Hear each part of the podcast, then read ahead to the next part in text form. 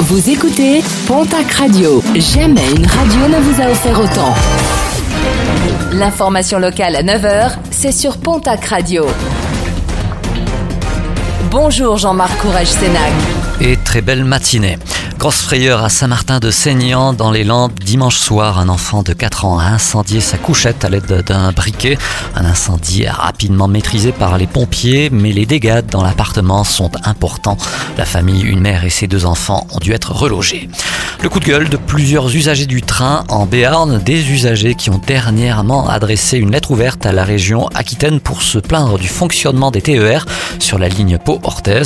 Des usagers qui euh, déplorent l'absence de en début de soirée et réclament plus de trains en fin de journée. Malgré les contraintes liées à la crise sanitaire, le pic du midi a atteint des sommets de fréquentation cet été, une fréquentation en hausse de 15% par rapport à l'été 2019 selon le syndicat mixte pour la valorisation du pic. Les touristes français ont dopé cette fréquentation. Les touristes étrangers n'ont représenté eux que 10% des visiteurs cet été contre 25 à 30% habituellement.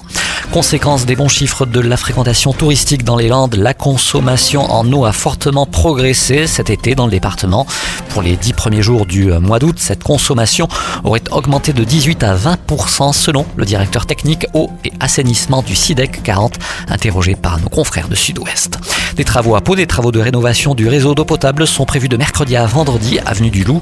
Et pour que le chantier se déroule sans accroc, le stationnement des véhicules sera interdit ainsi que la circulation dans le sens sud-nord entre la rue Auguste Renoir et le boulevard Touras.